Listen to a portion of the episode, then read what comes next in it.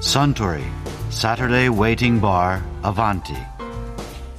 This program is brought to you by Suntory. あスタンローザロッサをかしこまりました。あ、アマレットのカクテルですね。おうおうマリーさん勉強してますねおっしゃる通りアマレットとジンジャーエールと赤ワインのカクテルですこのカクテルには渋みが穏やかなイタリアンワインを使ってもらうのが一番合いますからアバンティでいただくに限りますねどうしてイタリアの赤ワインがいいんですか？アマレットがイタリア生まれのリキュールだからですよへえ。イタリア生まれなんですか？うんだからイタリアの赤ワインと相性がいいんだ。ローザ・ロッサというのもイタリア語で赤い坂という意味ですよ。へえ。もともとアマレットはイタリアの画家とその画家の絵のモデルとして雇われた宿屋の女主人との恋がきっかけで生まれたお酒と言われているんですよ。恋がきっかけで生まれたお酒なんてロマンチックな話ですね。ああ確かにとてもロマンチックですね。あそうそう。恋にまつわる話といえばフリーライターの法林孝之さんと雑誌「ダイム」のライターの橋本保さんが以前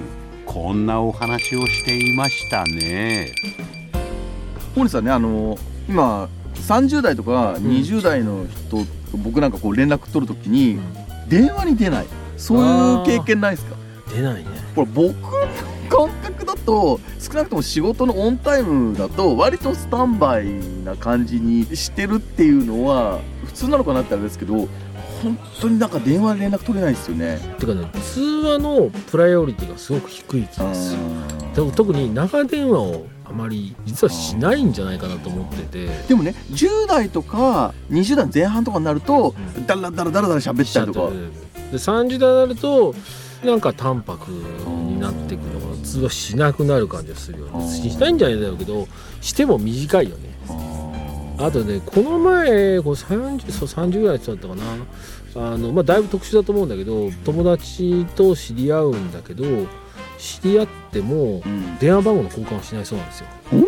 何の交換するんですかじゃツイッタあツイッー、ターのアカウント。うん、だけっていうのはいましたね。なるほどね。そうなんだ。なるほどね。で面白いのはやっぱりほらうん。電話番号を知ってもその人がどんな考えしてるとかうん。どんなことしてるとか分かんないんだけどあーツイッターでつぶやいてることを見るとあこの人ってこういう人なんだなと思って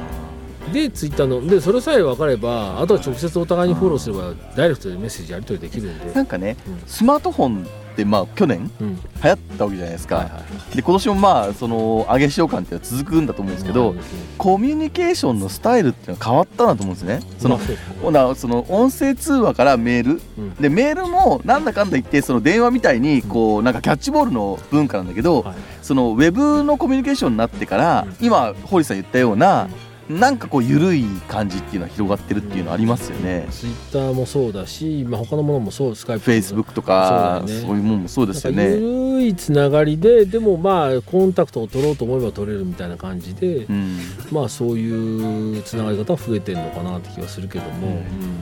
そうなるとこう人間関係ってどうなんですかね？いやーてかそれでうまくまあ仕事はねあれだろうけど、そのお友達とかそれこそ男女の関係なんかはそれ恋で愛とか。もううまくいくんかいなみたいな気はするけど。どうなの？その人らしさっていうかなんかわかんない。そういうのは尊重されますよね。まあそうだよね。だから、まあ、ある意味ほら領域をお互いになんか侵食しない状態でゆるくつながってるだけで、でもそれでじゃあ恋愛しました結婚しましたっていうふうに発展してくれるんだろうかみたいな。じゃあ恋愛とかもこうフォローするフォローされたフォロー外すみたいなそんな関係になっていくみたいなまず第一はツイッターでお互いをフォローし合うところからやっぱり 今の、ね、恋愛は始まるんじゃないかと。その昔あの我々みたいに遠距離恋愛でものすごい電話代を、NTT とか通信会社に払ってたみたいなことはないわけですよな。だって考えてみてだって僕らの時代は下手すと月8万円払った払払いましたよ本当に、ねそう国際電話とか。考えられないよね。考えられないですよね。今スカイプだったらタダですからね。携帯っていうコミュニケーションの絶好の道具があるにもかかわらず、うまく密にコミュニケーションをとって、まあ男の子女の子と仲良くなりましょうということがうん。できてるのかなっていうとあんまそうではない。だってね考えてみたら僕らの、まあ、少なくともあなたもそうだけど僕も橋本さんもそうだけど最初の20代の頃って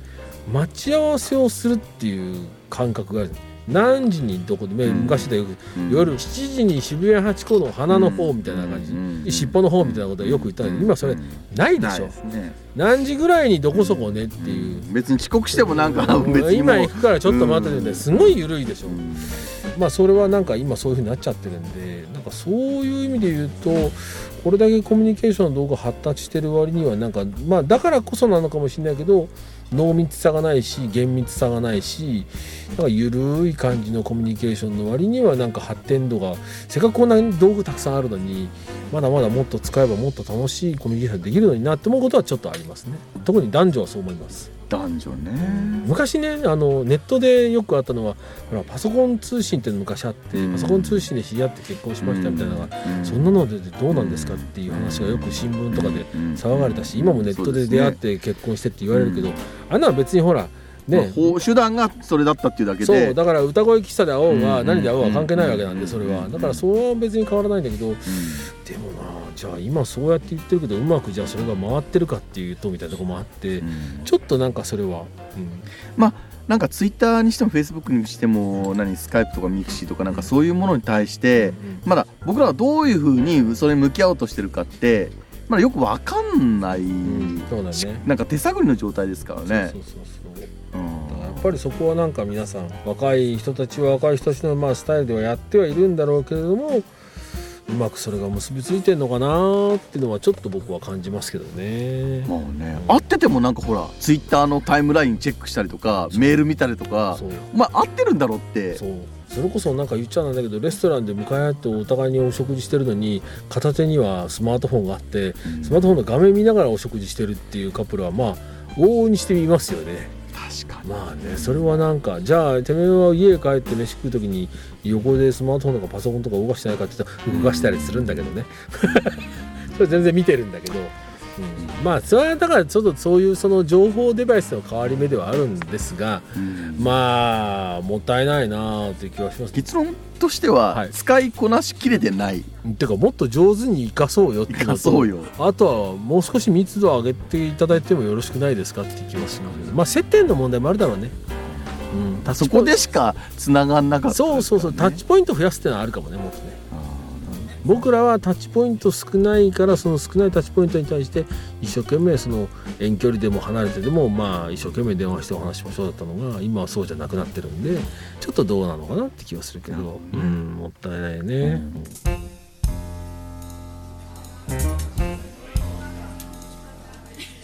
いや 法林孝之さんと橋本保さんのお話面白かったですね。あスタンローザロッサをもう一杯。かしこまりました。ところでアバンティの常連客たちが繰り広げる東京一の日常会話にもっと聞き耳を立ててみたいとおっしゃる方はよかったら土曜日の夕方お近くの FM 局で放送中のサントリーサタデーウェイティングバーをお尋ねになりませんか？きっと耳寄りなお話が盗み聞きできますよ。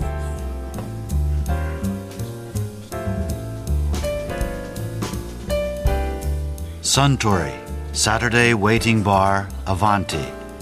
This program was brought to you by Suntory.